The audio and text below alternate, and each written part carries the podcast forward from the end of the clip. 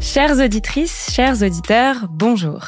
Vous l'avez peut-être entendu crier ou susurrer avec effroi, l'IA automatise à tout va. Mais surtout, l'IA transforme.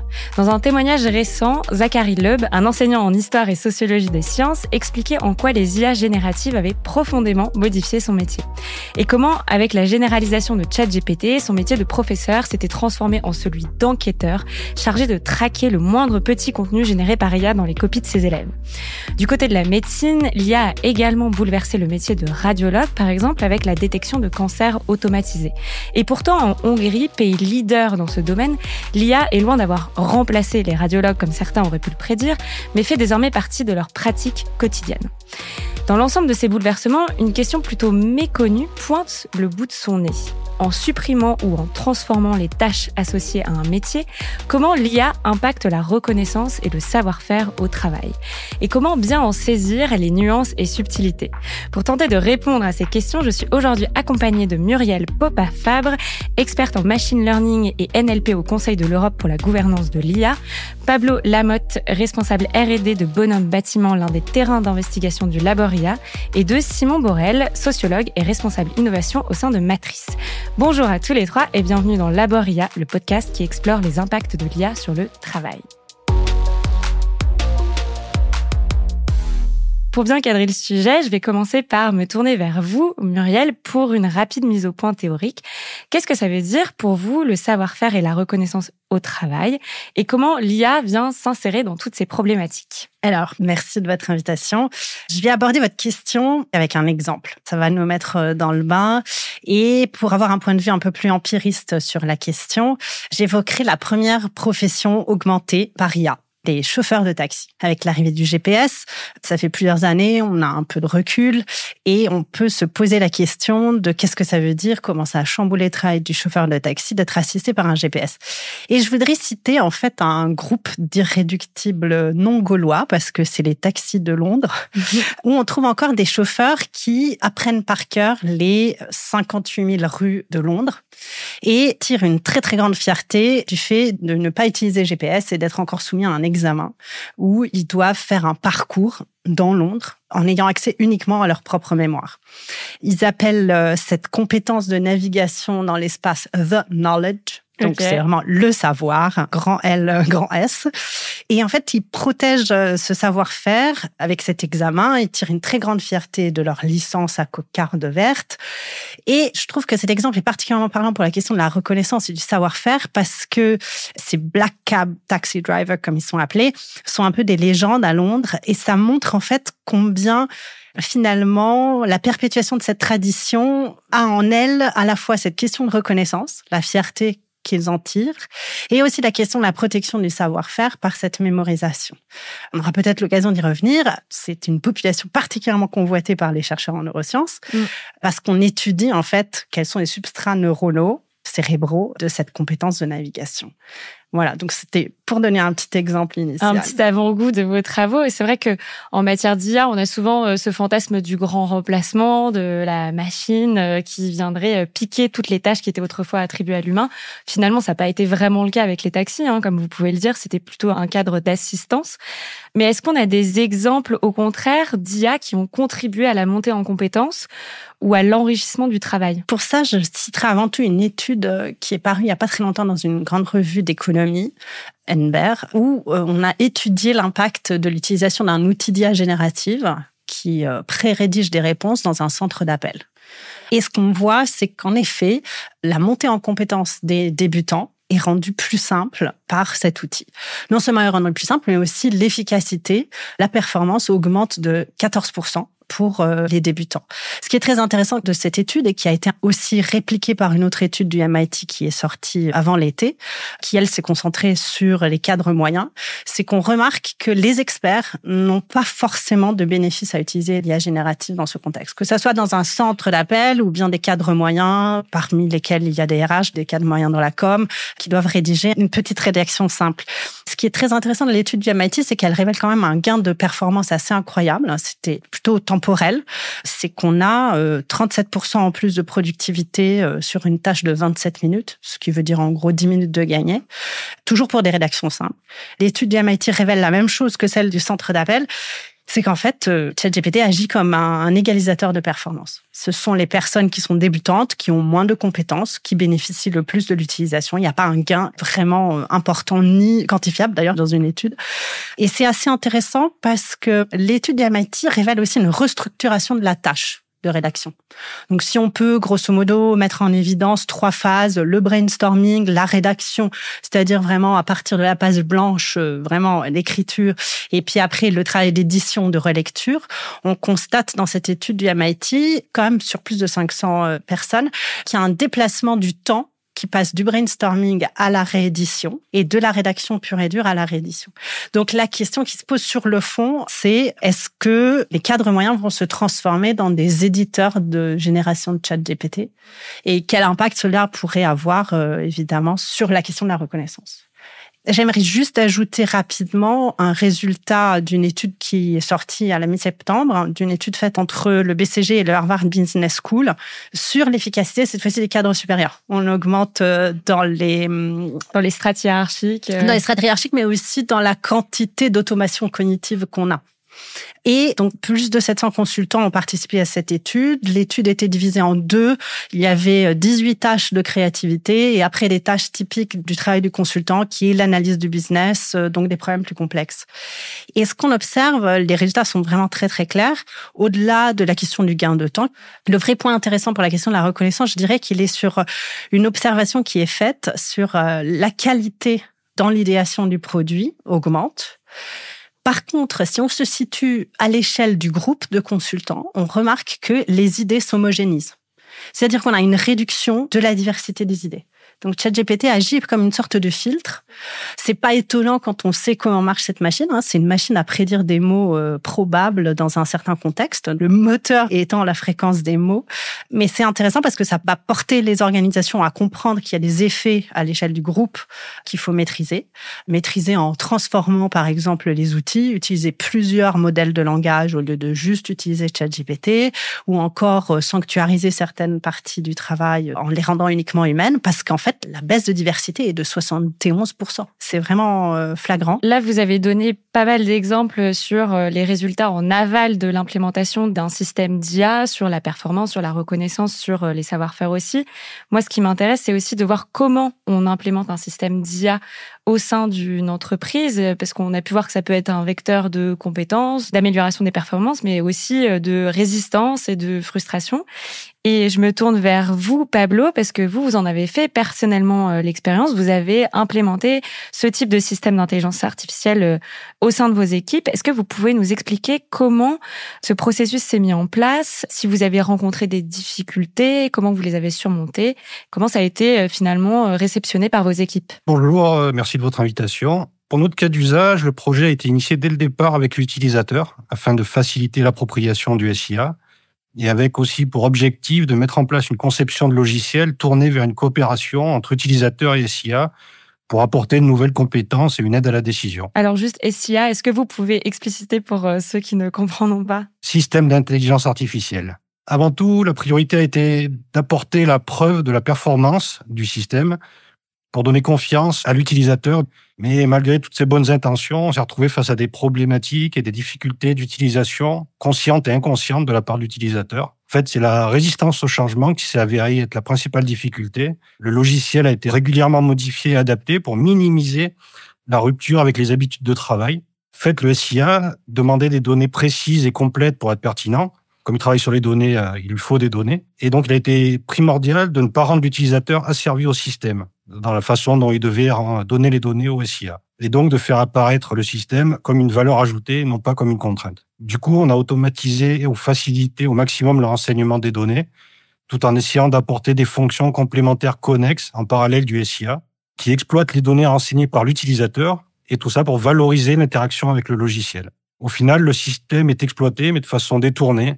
En fait, son interface principale d'aide à la planification, à la décision, n'est pas ou peu utilisée, malheureusement. En fait, je pense qu'inconsciemment, l'utilisateur exploite les informations du SIA pour sa propre analyse, mais ne laisse pas l'occasion au système de contredire son expertise et de remettre possiblement en cause son savoir-faire. Même si le logiciel laisse la possibilité à l'utilisateur de contredire les prévisions du SIA suivant sa propre expérience. Combien de temps ça vous a pris d'implémenter ce SIA euh, Combien d'allers-retours vous avez fait avec l'utilisateur? Comment vous avez pu finalement vous adapter à ces retours? Comment ça s'est passé concrètement? En fait, il y a eu quelques mois où le SIA a été créé pour la première version.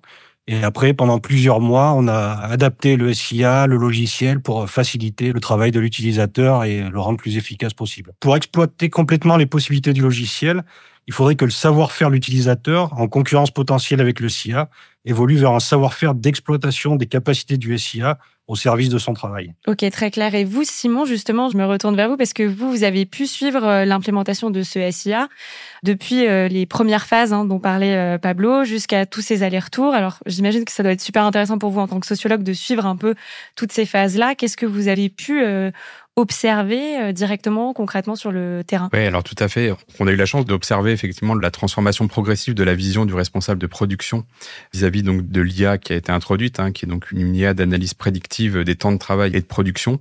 Et ce qui a été intéressant, c'est de voir que euh, donc tout au long du déploiement euh, de ce système d'intelligence artificielle, il y a eu une démarche de la part de Pablo de prise en compte et de reconnaissance des problématiques de travail réelles et concrètes posées dans la pratique.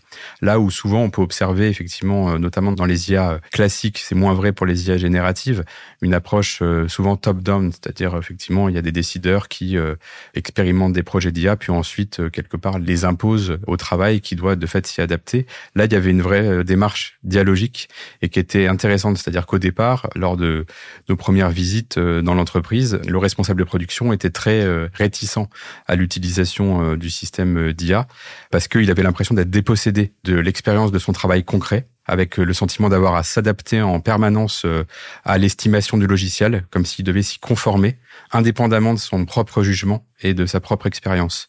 Donc ce sentiment-là était assez fort. Il y avait aussi un problème de manque de souplesse et d'adaptabilité du logiciel aux aléas de planning, de production. Donc il y avait l'impression d'être dépossédé lui, de l'expérience de travail concret qu'il faisait euh, au quotidien via effectivement un tableau Excel euh, rempli de façon assez artisanale, mais qui lui permettait de maîtriser son travail. Il y a eu des ajustements donc qui ont été opérés notamment le fait euh, de changer la façon d'appréhender le planning de production. Donc au départ, le responsable de production devait remplir un quota d'heures programmé pour chaque dossier de façon très exigeante, qui lui rajoutait d'ailleurs beaucoup de travail. On est passé à un système où il s'agissait davantage de cocher des cases qui prédéterminaient automatiquement des volumes d'heures de façon beaucoup plus souple et flexible et qui lui demandait beaucoup moins de temps. Et du coup, il se, progressivement, notamment lors de notre dernière visite, l'outil est devenu plus instinctif et c'est devenu plus une machine à explorer ses propres intuitions qu'un outil effectivement de prescription et un outil un peu normatif qui pèse euh, sur sa pratique. Donc du coup, il le voit de plus en plus. Alors évidemment qu'il faudrait suivre dans le temps. Euh, il y aura encore des aléas probablement, hein, mais il le voit désormais bien plus comme un assistant à la planification de son travail, qui lui permet d'ailleurs d'être plus sûr dans les décisions qu'il prend. C'est-à-dire voilà, il y aura des anticipations du logiciel qui pourra prendre en compte confirmer ou préciser ses propres euh, intuitions liées à son expérience. Donc là, on a une complémentarité à l'œuvre qui se crée, où il y a une reconnaissance des savoir-faire et une combinaison entre euh, des compétences humaines et des compétences machines. Il y a un point que vous avez abordé que je trouve super intéressant, c'est cette idée de dépossession. Et euh, c'est quelque chose qui revient souvent dans les travaux, de se dire que finalement, avec le développement de systèmes d'IA, l'humain finira un peu dépossédé de son travail. Pablo, est-ce que vous, vous avez pu euh, constater que il y avait un sentiment de perte de fierté finalement euh, avec l'implémentation de ce SIA et que c'était peut-être euh, aussi un vecteur de résistance comme vous l'avez dit? Est-ce que vous avez vu ces éléments euh, jouer un rôle dans votre observation du terrain? De fierté, je saurais pas dire, mais par contre le sentiment de dépossession, oui, ça, ça s'est ressenti. En fait, chacun a une conception propre et la plupart du temps non exprimée de ce qui est son travail et du sens qui va avec. Et donc, du coup, en tant que concepteur, il faut aussi travailler sur le fait de faire évoluer l'utilisateur vers une appréhension différente de son travail en rapport avec les nouvelles compétences que peut lui apporter un tel outil, pour pas que l'outil le dépossède de son travail, mais qu'il lui permette d'aller plus loin dans son travail. Les compétences d'utilisation à bon escient de ce type d'outil sont nouvelles et à apprendre pour chaque utilisateur.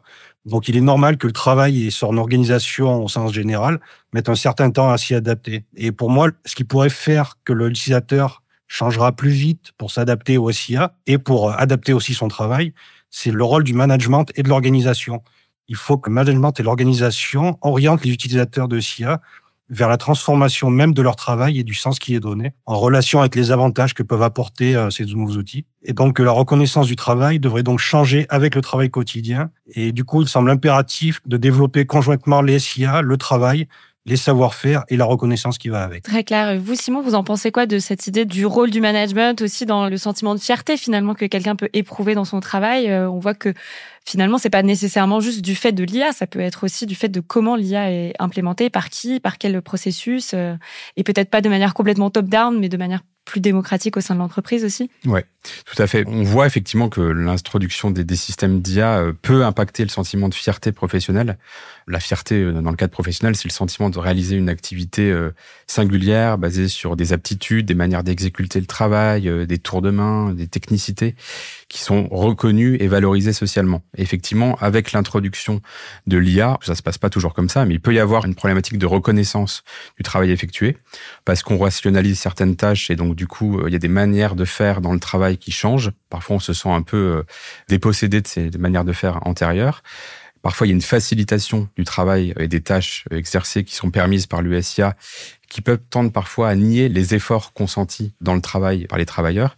Et puis parfois, c'est les résultats du travail qui deviennent difficilement lisibles parce qu'on ne sait plus trop à qui attribuer le résultat.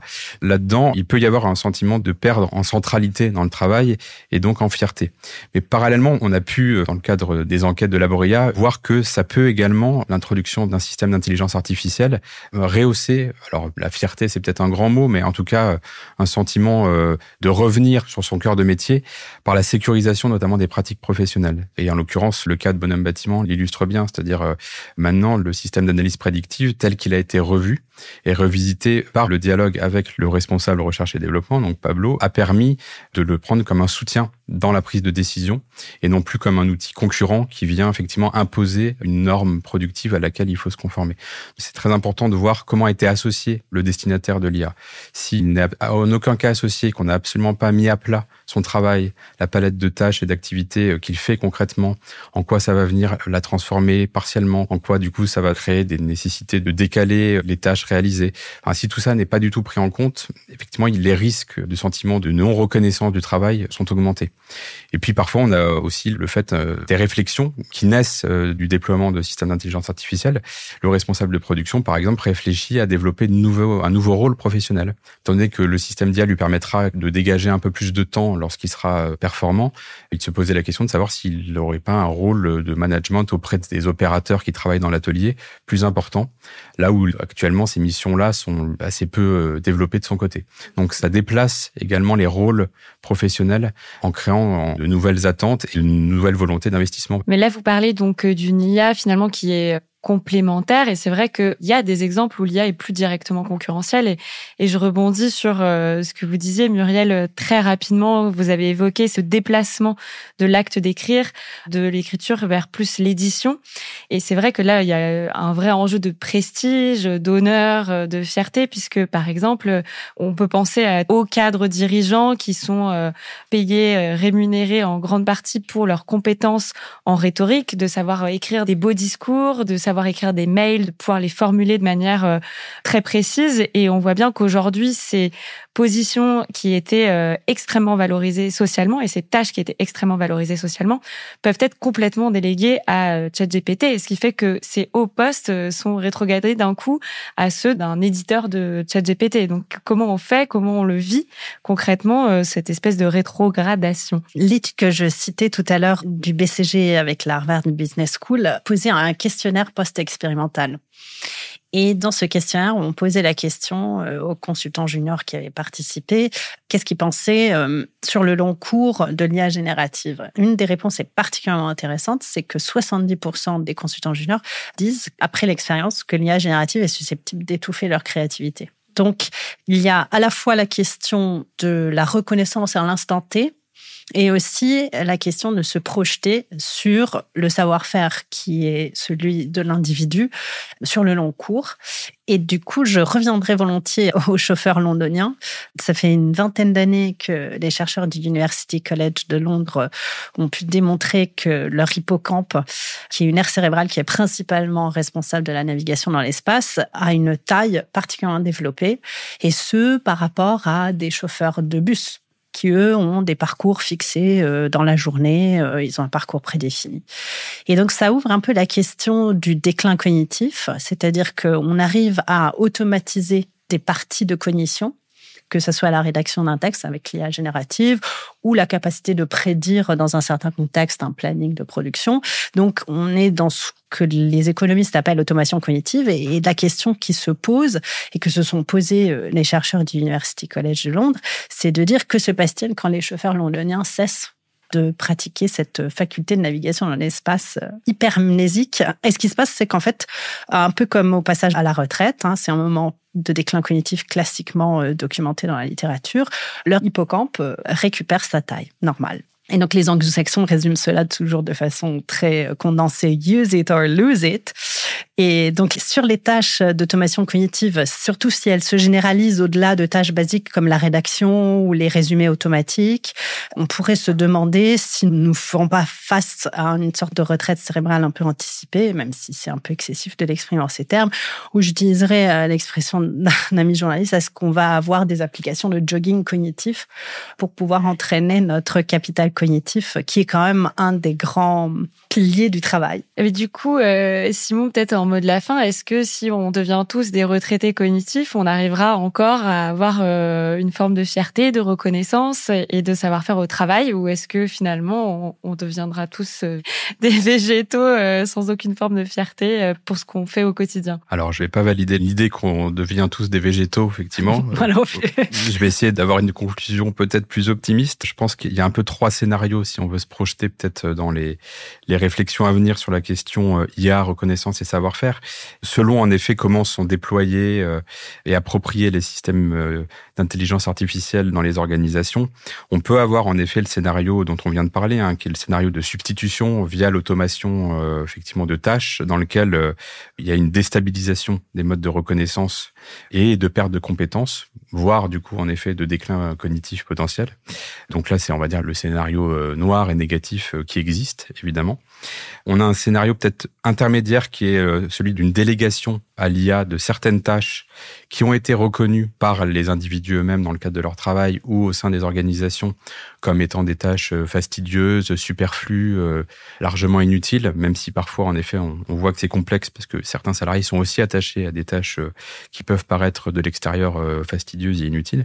Et là, du coup, on a un déplacement des compétences vers d'autres formes de valorisation du travail, ou alors on a un recentrement vers des cœurs de métier permis justement par le gain de temps rendu possible par cette délégation à l'IA d'une partie des tâches. Et enfin, on a un scénario qui serait voilà le plus positif, qui est le scénario de coopération ou de complémentarité euh, humain-machine, où là, on a une répartition euh, des rôles qui s'effectue avec une recomposition des savoir-faire et des nouvelles formes de reconnaissance à l'œuvre dans lesquelles les salariés peuvent également euh, se retrouver. Et là-dedans, j'insisterai peut-être en mot de la fin sur l'enjeu crucial aussi de la reconnaissance qui se pose à l'échelle justement du management.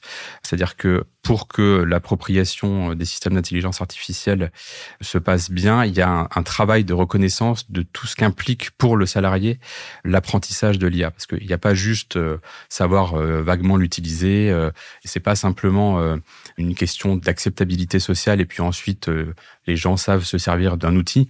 C'est un travail d'entraînement parfois, effectivement des algorithmes qui continuent parce que ce sont des systèmes apprenants qui sont pas figés et fixés une fois pour toutes, une fois qu'ils sont déployés.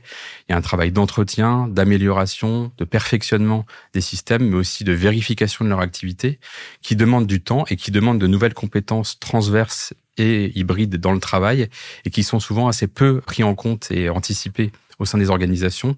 Or, on voit que moins il y a une reconnaissance organisationnelle, institutionnelle de ces nouveaux savoir-faire liés à l'IA, plus ça crée en effet un sentiment de ne pas être reconnu dans son travail parce que euh, il est perturbé par le, déploiement des IA et que ça n'est pas posé comme étant une question. On voit que l'IA change et transforme le travail. Si ça n'est pas l'objet d'une forme de dialogue social technologique entre les parties prenantes, eh bien, en effet, on va vers des formes de sentiments de non-reconnaissance, voire même de mépris qui peuvent exister dans le cadre du travail euh, aujourd'hui. Et ça tombe bien parce qu'on parlera justement de management dans un prochain épisode de Laboria. Donc merci Simon pour ces mots de conclusion. Merci Muriel. Merci Pablo. Et à très bientôt pour un prochain épisode de Labor IA.